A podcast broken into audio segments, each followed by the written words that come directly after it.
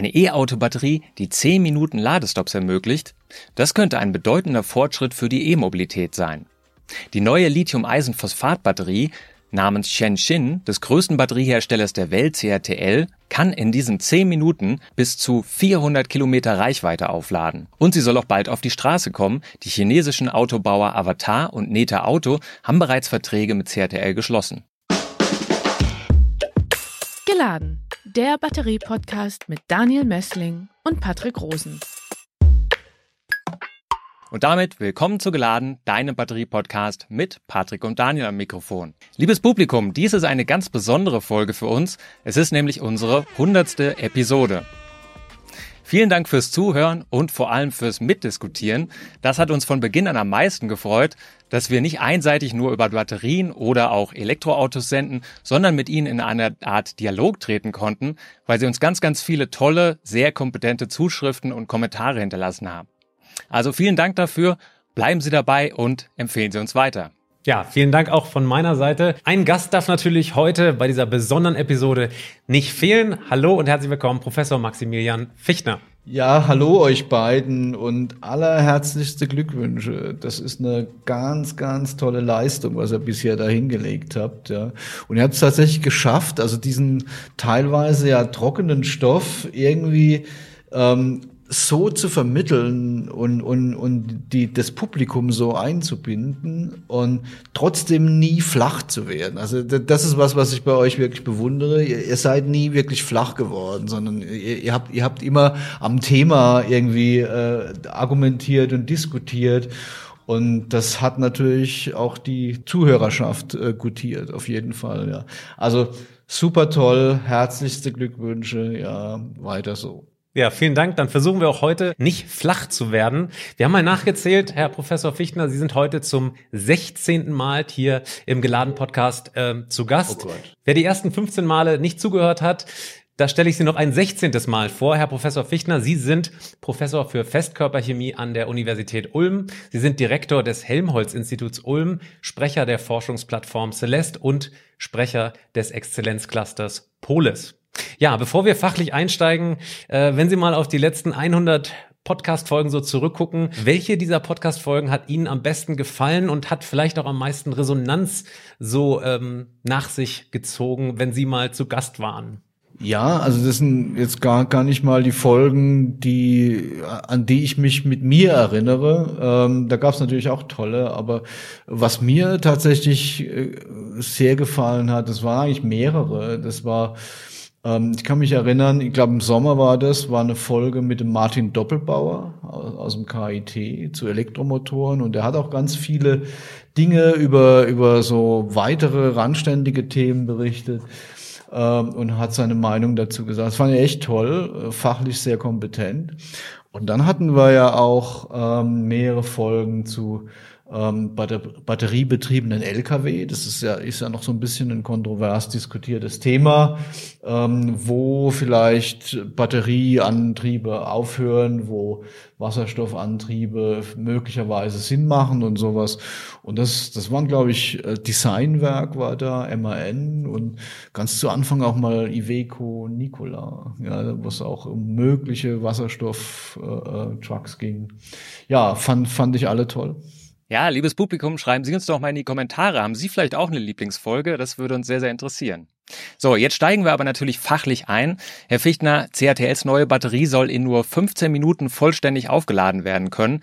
Wenn wir das mal in Vergleich setzen, gerade für Leute, die kein E-Auto fahren derzeit und vielleicht auch da noch ein bisschen Laien auf diesem Gebiet sind, wenn wir jetzt mal von perfekten Bedingungen ausgehen und auch ähm, ja, Wetterbedingungen und auch sonst an Ladestationen, was sind denn da im Moment so die Rekorde, was wir ähm, bei dem Aufladen sehen? Wie schnell kann das im Moment funktionieren? Ja, das ist immer eine Kombination aus dem, was der eigentliche Schnelllader an Leistungen bringen kann Und dann ist es ähm, auch die Frage, wie schnell die Batterie aufnehmen kann. Also es ist ja oft so irgendwie die, die, die Meinung, ja, wenn die Batterie schnell geladen werden kann, dann wird sie auch schnell geladen. Das ist natürlich nicht richtig, weil äh, das hängt davon ab, äh, wie, wie, wie groß der Strom ist, der da reingeht. Und das liegt am Schnelllader. Ähm, typischerweise hat man dann so, einen so einen Bereich, in dem man schnell laden kann, äh, zwischen 10 und 80 Prozent zum Beispiel. Und, und das ist unterschiedlich. Das hängt dann auch von der Batteriegröße ab. Ich sag mal, es kann sich ja jeder ausrechnen, so ganz grob über den Daumen gepeilt, wenn ich eine 60 Kilowattstunden Batterie habe und kann die schnell laden. Ja, und ich habe einen 250 Kilowatt Kilowatt Lader. Ja, und wenn es also die Kombination gäbe, dann könnte ich sozusagen äh, viermal in der Stunde äh, die Batterie aufladen. Ja, ob ob es jetzt die Kombination genau in einem Fahrzeug gibt, weiß ich nicht. Aber es gibt es gibt natürlich äh, Fahrzeugtypen, die können sehr sehr schnell laden und das liegt dann irgendwie, sagen wir, zwischen einer Viertel und einer halben Stunde typischerweise. Wir haben hier im letzten Podcast äh, mit Philipp Senona von Alpitronic gesprochen und da war tatsächlich eher die Rede, dass äh, naja unter 20 Minuten dann deutlich deutlich schwieriger wird. Porsche Taycan äh, lädt mit 270 Kilowatt. Ähm, da wird's dann super schwer, wenn man sozusagen unter diese 20 Minuten kommt. Die erste weltweit ähm, ja erhältliche LFP-Batterie. Die kommt jetzt von CATL, jedenfalls haben sie das angekündigt mit der Shenzhen-Batterie mit einer 4C-Laderate. Herr Fichtner, helfen Sie uns nochmal, was war diese C-Laderate nochmal genau?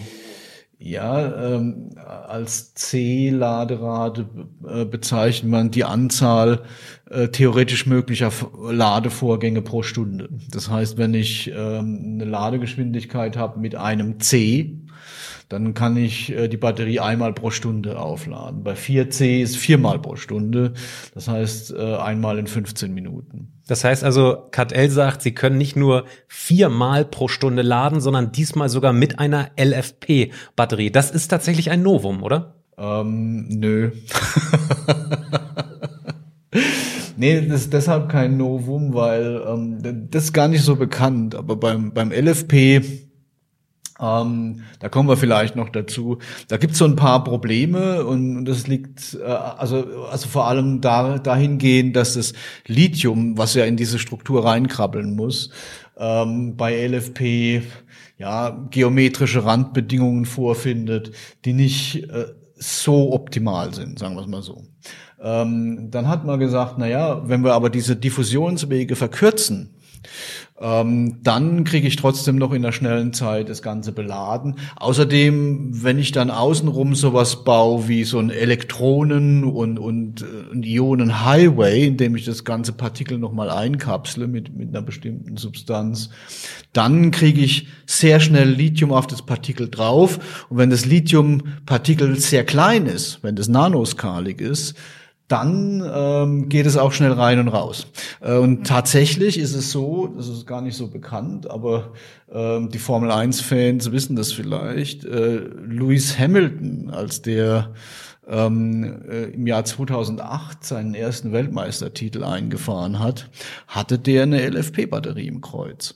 Ähm, die, die Formel 1-Rennwagen, das sind ja eigentlich Hybridfahrzeuge, ja, und die Hybridfahrzeuge, äh, die, die sammeln Energie beim Bremsen, das ist also wie heute beim Elektrofahrzeug auch. Äh, da laden die ihre Batterie auf und dann haben sie nochmal irgendwie einige zehn Kilowatt extra Elektromotor, wo sie dann beim Start oder beim Beschleunigen schnell noch einen Überholvorgang machen können. Und die Power kriegen sie tatsächlich oder haben sie damals zumindest von der LFP-Batterie gekriegt. Und das war eine ganz bestimmte Ausführung, die gab's von der Firma A123, A123. Das war eine Ausgründung des Massachusetts Institute of Technology und die haben einen Prozess gehabt, wo sie das Ganze sehr fein äh, nanoskalig herstellen können und dann noch mit einer Kohlenstoffhülle, äh, damit das Ganze besser leitet. Ähm, und, und die waren tatsächlich sehr, sehr schnell. Ja, Sie sind ja gerade schon sehr, sehr in die Tiefe gegangen. Äh, das machen wir später nochmal. Vielleicht äh, gehen, zoomen wir noch so mal so ein bisschen raus. Ähm, man sieht ja im Moment sehr, sehr viele Batterieentwicklungen und eigentlich mit jeder Entwicklung, die so präsentiert wird, ähm, schrumpfen so ein bisschen diese Kompromisse, die man beim E-Auto tatsächlich immer noch hat. Wird denn diese verkürzte Ladezeit, die da jetzt angekündigt wird, ähm, die Skeptiker so aus ihrer Sicht äh, von E-Autos überzeugen? Ja, ob wir alle Skeptiker überzeugen, weiß ich nicht. Ähm, äh, es gibt ja auch Leute, die gefallen sich darin, skeptisch zu sein. Aber ähm, tatsächlich ist es so, ähm, wenn man mal anschaut, wie die großen Probleme in der Vergangenheit immer diskutiert worden sind, da war das ja einerseits die, diese berühmte Reichweitenangst. Ja. Ähm, jetzt kriege ich aber im Laden schon Fahrzeuge, die haben 600, 700 Kilometer Reichweite, ja, und sind dann vielleicht relativ schnell aufladbar. Ähm, da muss man also keine Angst mehr haben. Ich glaube, wichtiger ist tatsächlich äh, das Schnellladen. Äh, ein anderer Punkt war natürlich Preis und Sicherheit und sowas, aber ich glaube, bei Sicherheit ähm, da wird auch langsam klar, dass die Elektrofahrzeuge deutlich seltener brennen, ja, auch wenn sie deutlich öfter, öfter in den Medien sind, wenn es mal brennt. Ähm, und, und dann der Preis, äh, der sinkt ja auch immer weiter und das LFP ist ein wichtiger Schritt dorthin. Das heißt, im LFP, wenn man das schnell macht, ähm, hat man viele Dinge richtig gemacht. Wir reden ja normalerweise in diesem Podcast über Energiedichten, die dann Bezug nehmen auf die Kapazität. Das heißt also, damit kommt man dann weiter. Konkret bei dieser Shenzhen-Batterie von CATL, da reden wir jetzt eigentlich mehr über die Leistung, über die Aufladegeschwindigkeit äh, dieser Zellen. Ähm, können Sie da nochmal differenzieren zwischen der sozusagen der Kapazität und dann der, der, der Leistung, die sozusagen einer Zelle abgerufen wird? Was ist konkret hier sozusagen das Novum, die Innovation? Ja, also die Kapazität, äh, also das ist die gespeicherte Energiemenge, entweder pro Masse der Batterie oder pro Volumen der Batterie. Ja. Und ähm, das Volumen der Batterie ist, sag mal, das ist eine fixe Größe. Da hat man eben diese Baugruppe im Auto, da kann ich nicht viel ändern. Äh, ob die Batterie dann ein paar Kilogramm schwerer ist oder, oder leichter, ähm, das ist dann, ist zwar auch wichtig, aber zweitrangig. Ja, und, und das war ja bei dem LFP immer das Problem gewesen, ähm, dass es eben sehr leichtes, fluffiges Material ist. Das hört sich an wie ein Vorteil, äh, bedeutet aber, dass ich für die gleiche Menge äh, des Materials und damit auch für die gleiche Energiemenge ein größeres Volumen brauche. Ja, und das, das, das ist halt schwierig im Auto. Äh, das hat sich dann entspannt, nachdem gerade in China neue Designs auf dem, äh, auf dem Markt kamen, die einfach mehr dieses Speichermaterials aufnehmen können, so dass man auch gute Reichweiten, sehr gute Reichweiten äh, damit hinbekommt. Ich, ich mag nur dran erinnern, dass dass es ja jetzt schon in China den Geely Seeker 1 auf dem Markt gibt, der WLT, WLTP-Reichweite von 1020 Kilometer hat, mit einer Eisenphosphatbatterie. Ja, das wäre also vor ein paar Jahren wäre das noch völlig undenkbar gewesen. Ja, und jetzt geht's aber, ich würde mal sagen, die werden versuchen, die, äh, die Speicherkapazität einigermaßen ähm, zu erhalten und werden dann das Materialdesign so machen, dass es eben schnell beladbar ist. Und das ist wohl, das haben sie wohl hingekriegt. Ja, dann schauen wir uns das doch mal im Einzelnen an und äh, hoffen, dass Sie uns das äh, an den einzelnen Komponenten oder auch Optimierungen von CRTL erklären können. Beginnen wir doch mal mit der Kathode. Was wurde da von CRTL weiterentwickelt? In, in der Kathode ähm, da ist, ich würde mal sagen, ähm, da ist der geschwindigkeitsbestimmte Schritt. Also das sind die größten Hürden zu überwinden. Und äh, was man da wohl gemacht hat, ist, dass man ähm, ähnlich wie bei diesem Formel 1 System früher vielleicht nicht ganz so, so ausgeprägt, aber man hat die Partikelgrößen äh, verkleinert und man hat vor allem ähm, da auch noch eine leitfähige Schicht außenrum gemacht. Ähm, das geht interessanterweise relativ einfach. Ich weiß nicht, ob es CATL so macht, aber man kann das tun, indem man das Material praktisch in Zuckerwasser taucht ja, und hinterher in den Ofen steckt. Und dann bildet sich so eine Kohlenstoffschicht außenrum, weil, weil der Zucker, also wenn man keinen Sauerstoff anbietet, der verkohlt dann Und das ist eine leitfähige Schicht ähm, und man hat dadurch die Möglichkeit, dass die Ladungsträger sehr schnell an alle Stellen des Partikels hinkommen. Und es hilft dann eben, ähm, ähm, die, die äh, B- und Entladegeschwindigkeit zu erhöhen. Ja, das ist also ein wichtiger Punkt. Liebe Zuhörerinnen und Zuhörer, Sie kennen äh, das Graphit an der Anode der Lithium-Ionen-Batterie. Dort ist der Kohlenstoff verbaut. Herr Fichtner, wenn ich Sie richtig verstanden habe, dann wird aber jetzt auch an der Kathode, am Pluspol, diese ähm, ja, Kohlenstoffumhüllungen um die Eisenphosphatpartikel sozusagen drumrum gebaut, wenn man so will. Äh, das heißt, wir haben Kohlenstoff an beiden Elektroden. Die Kathode muss auch immer eine gewisse Menge an Kohlenstoff enthalten. Man muss sich das so vorstellen. Äh, wir reden zwar immer über Lithium-Ionen-Batterie, aber am Ende des Tages wollen wir ja elektrische Ladungen speichern. Ja, wir, wir, das heißt, wir, wir verwenden die Tatsache, dass das Lithium von der einen zur anderen Elektrode wandert und dort festgehalten wird als Trick.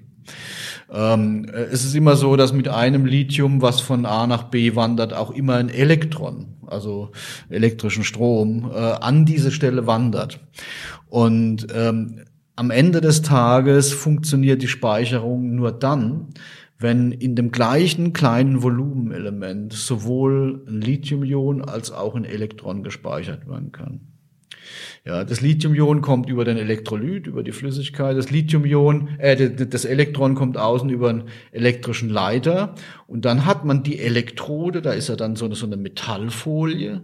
Ähm, da, da, geht, da, da wandert dann der elektrische Strom drin und verzweigt sich dann und geht dann in diese eigentliche Ladungsschicht, ja, die, eigentliche Batterieträgerschicht. Aktivmaterial. Und da braucht man auch Kohlenstoff. Äh, und zwar bei allen Batterien. Und das liegt einfach daran, weil die eigentlichen Speichermaterialien, hier LFP, woanders ist es NMC oder sonst irgendwas, ähm, die sind in der Regel elektrisch nicht leitend.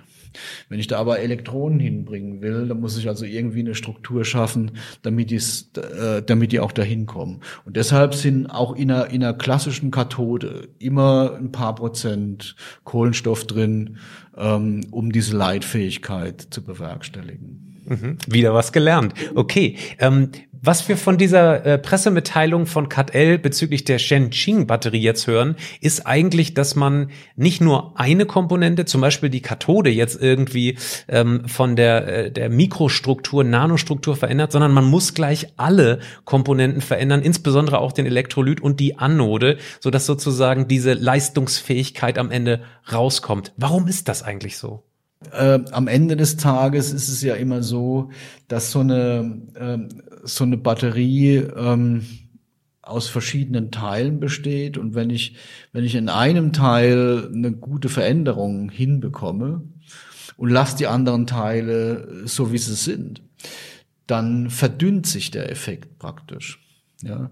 Ich gebe mal ein kleines Beispiel wenn ich jetzt sage, die klassische Batterie enthält 30 Prozent Speichermaterial, ja, und ich sage jetzt mal einfach mal Milchmädchenrechnung, die Hälfte davon ist jetzt die Kathode, der Pluspol, ja. Wenn ich jetzt in diesen 15 Prozent Gesamtgewichtsanteil, wenn ich jetzt da ein Speichermaterial erfinde, ersetzt es hier, ähm, und das Speichermaterial hat die doppelte Kapazität, dann macht es in der Gesamtbatterie nur acht Prozent aus. Also die, ich sag mal die Hälfte von 15. Ja. Ähm, das heißt, äh, man muss auch immer an den Rest des Systems denken, äh, wenn man tatsächlich eine Verbesserung hinbekommen will. Ja, und die haben das ja auch gemacht. Die haben irgendwie anscheinend den Elektrolyt optimiert, äh, auch auf der Anodenseite.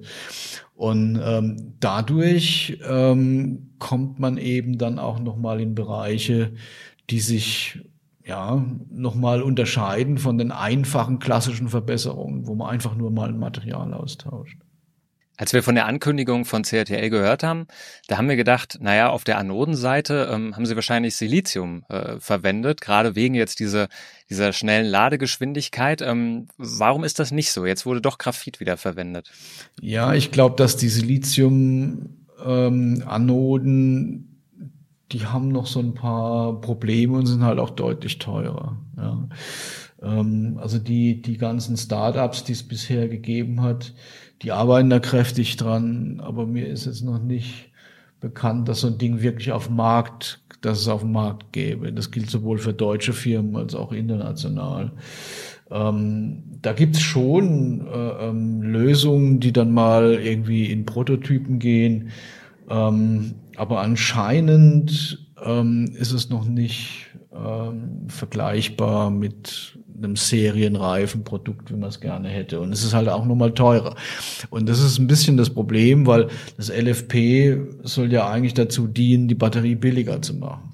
Ja. Und wenn ich dann komme und, und äh, konterkariere das Ganze mit einer, mit einer sehr teuren Anode, die ganz neu ist in der Entwicklung und auch deutlich geringere Lebensdauer hat im Vergleich zu dem LFP, was ja sehr, sehr lange lebt, ähm, dann mische ich das ganze System irgendwie, mache ich da so, so, so ein Technikgebräu, was, was eigentlich nicht ganz stimmig ist, ja, wo die Dinge nicht äh, zueinander passen. Ja, Stabilität und, und Alterung ist ein gutes Stichwort. Ähm, ist das nicht sozusagen ein Gegensatz, wenn man immer mehr Leistung versucht rauszuholen aus so einer Batteriezelle? Ähm, geht das nicht zu Lasten vielleicht der Stabilität? Und vielleicht ist das hier auch so, dass sozusagen diese erhöhte Ladegeschwindigkeit, also äh, zu Lasten der Zyklenstabilität äh, geht? Äh, jein. Also wenn ich, wenn ich eine Batterie lade, ähm, dann wird ja vor allem die Anode belastet. Beim, beim Laden geht das Lithium vom Pluspol zum Minuspol. Und ähm, das heißt, beim Laden muss ich vor allem auf so ein Graphit oder oder was ich da auch immer hab äh, achten, wenn das schnell ablaufen soll. Da, und ich muss natürlich auch schauen, dass es schnell genug aus dem aus dem Eisenphosphat rauskommt. Aber das scheint mir jetzt beim Eisenphosphat das geringere Problem zu sein, also bei der Kathode. Schauen wir uns mal niedrige Temperaturen an. Das ist ja immer so ein Problem bei LFP. Wie beeinflussen denn diese niedrigen Temperaturen unter Null den Ladevorgang bei LFP? Ähm, sie beeinflussen den Ladevorgang deutlich stärker als äh, bei den anderen Materialien. Ähm, also mal so generell gesprochen, es gibt praktisch drei ja, geometrische äh, ähm, Anordnungen, in denen das Lithium sich in so einem Material bewegt. Ähm, die klassischen Materialien, ursprünglich mal Kobaltoxid, dann jetzt heutzutage die, die sogenannten NMC-Materialien. Das sind Schichtsysteme. Ne? Da habe ich immer, immer eine Schicht ähm, aus, aus Metall und Sauerstoff, also Metalloxid. Und dann ist, ist, ist eine, ein Zwischenbereich, der ist leer. Da kann dann das Lithium rein und kann gespeichert werden bei der Entladung. Da kommt wieder die nächste Schicht und so weiter. Ich habe das gelegentlich mal mit einem Blätterteig ver verglichen, ne, wo das also so reinkrabbelt. Das ist zweidimensional, ne, also flächig. Ähm, dann gibt's noch äh, andere Materialien, die sogenannten Spinelle. Da habe ich so ein dreidimensionales Netzwerk innen drin. Da kann das Lithium also in alle Richtungen praktisch wandern, wunderbar, sehr schnell.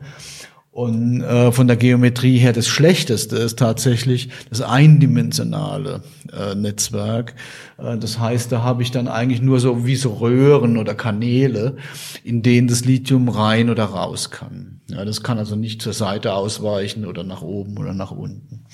Ähm, und das ist genau das, was wir beim LFP vorliegen haben. Das heißt, es sind also eindimensionale Strukturen und die sind natürlich dann auch temperaturanfällig. Ja, also wenn ich mir vorstelle, dass bei, bei niedrigen Temperaturen alles ein bisschen schrumpft, äh, dann gilt es auch für diese Speicherstrukturen.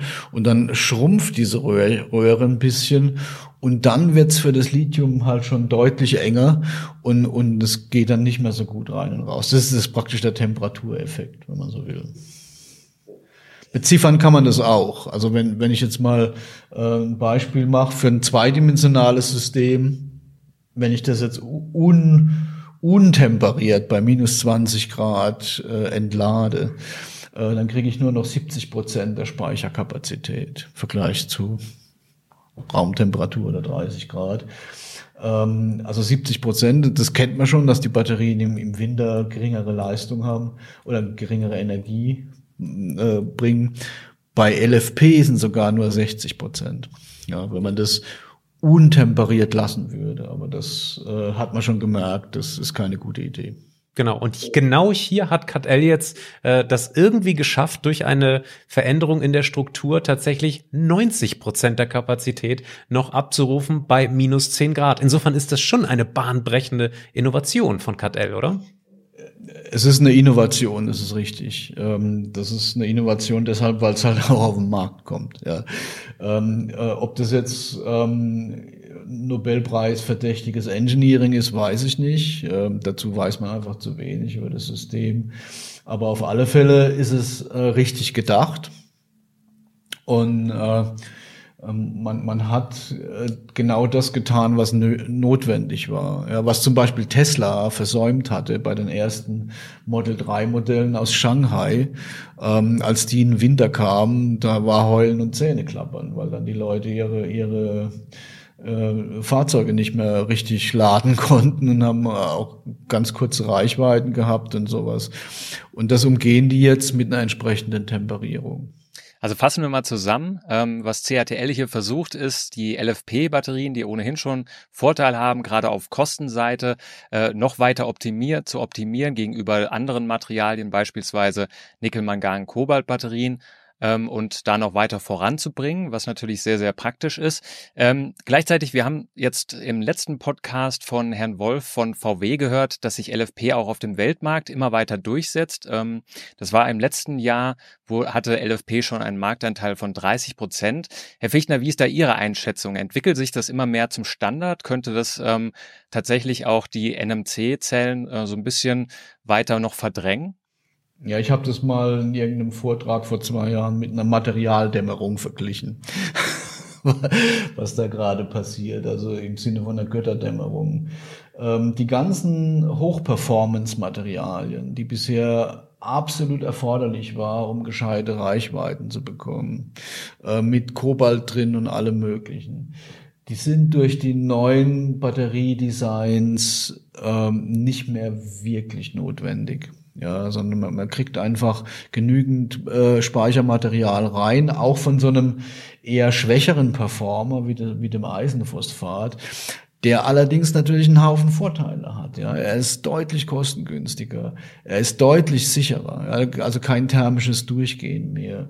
Ja, er, er ist langlebiger als die NMC-Materialien und er kann, wenn man ihn entsprechend äh, ähm, morphologisch gestaltet, kann er auch sehr sehr schnell geladen werden. Ja, und, und das sind, sind einfach so eine so eine Reihe von von von Vorteilen ähm, die das LFP auf die Gewinnerstraße schicken. Und, und über dem Ganzen schwebt natürlich noch das Thema Nachhaltigkeit. Ich habe ich hab kein Kobalt mehr drin, ich habe kein Nickel mehr drin. Ja, ich krieg das Eisenphosphat kann ich kann ich mir selber herstellen, äh, indem ich äh, Abwasser nehme und und, und äh, tu da ein bisschen Eisensalz rein, da gibt's irgendwie ein weißes Pulver, was ausfällt. Das ist Eisenphosphat. Das ist eine Methode der Phosphatrückgewinnung aus Abwässern.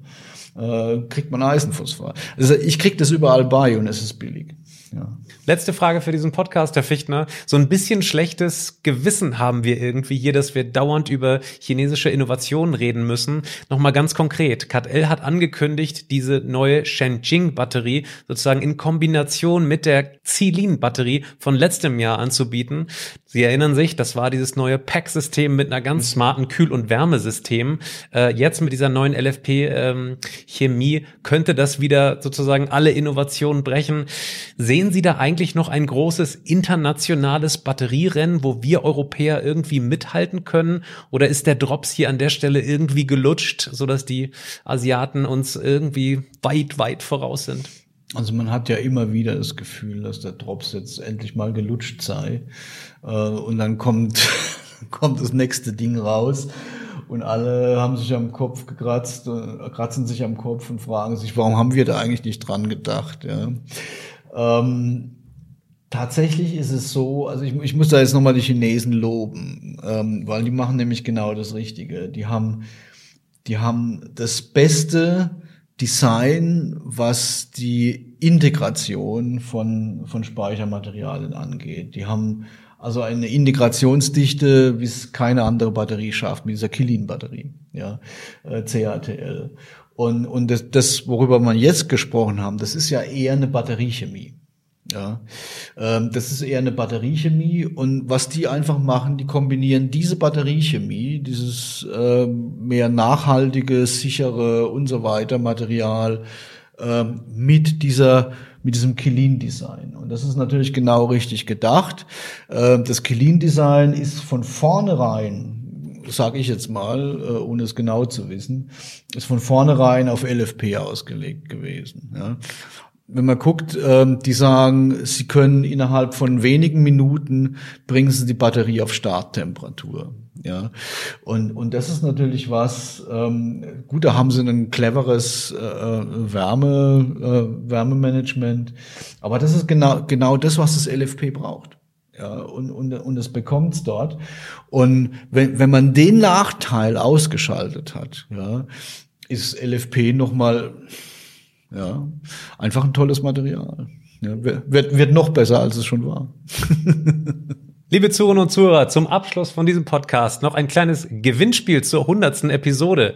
Und zwar verlosen wir 100 dieser Batteriequartetts. Da gibt's nicht nur LFP, sondern auch NMC, da gibt's Redox Flow Batterien, Superkondensatoren und so weiter. Die verlosen wir 100 ähm, dieser Batteriequartetts. Sie müssen nur eine Frage beantworten, und zwar, welchen Formel-1-Fahrer hat Herr Professor Fichtner in diesem Podcast erwähnt. Schreiben Sie es uns gerne per E-Mail an patrick.rosen.kit.edu. Ja, Herr Fichtner, vielen Dank wieder für Ihre Expertise und Ihre Erklärung. Wir hoffen, in den nächsten 100 Folgen kommen Sie auch so oft in unseren Podcast und erklären uns die Batteriewelt. Liebes Publikum, haben Sie denn noch Fragen zu dieser Technologie oder auch anderen? Oder haben Sie, um noch besser, vielleicht Themenvorschläge? Haben Sie von irgendwas gehört, irgendeiner äh, Batterieneuheit, über die Sie gerne mal was hören wollen in diesem Podcast? Dann melden Sie sich doch und schreiben Sie uns eine E-Mail an patrick.rosen.kit.edu oder daniel.messling.kit.edu. Machen Sie es gut, bis zum nächsten Mal. Tschüss. Tschüss, tschüss. Gute Zeit. Geladen. Der Batterie-Podcast mit Daniel Messling und Patrick Rosen. Dieser Podcast wird produziert vom Helmholtz-Institut Ulm, dem Exzellenzcluster Polis und Celeste, dem Center for Electrochemical Energy Storage Ulm und Karlsruhe, einer Forschungsplattform des Karlsruher Instituts für Technologie und der Universität Ulm. Außerdem unterstützen diesen Podcast das Zentrum für Sonnenenergie und Wasserstoffforschung Baden-Württemberg und das Deutsche Zentrum für Luft- und Raumfahrt.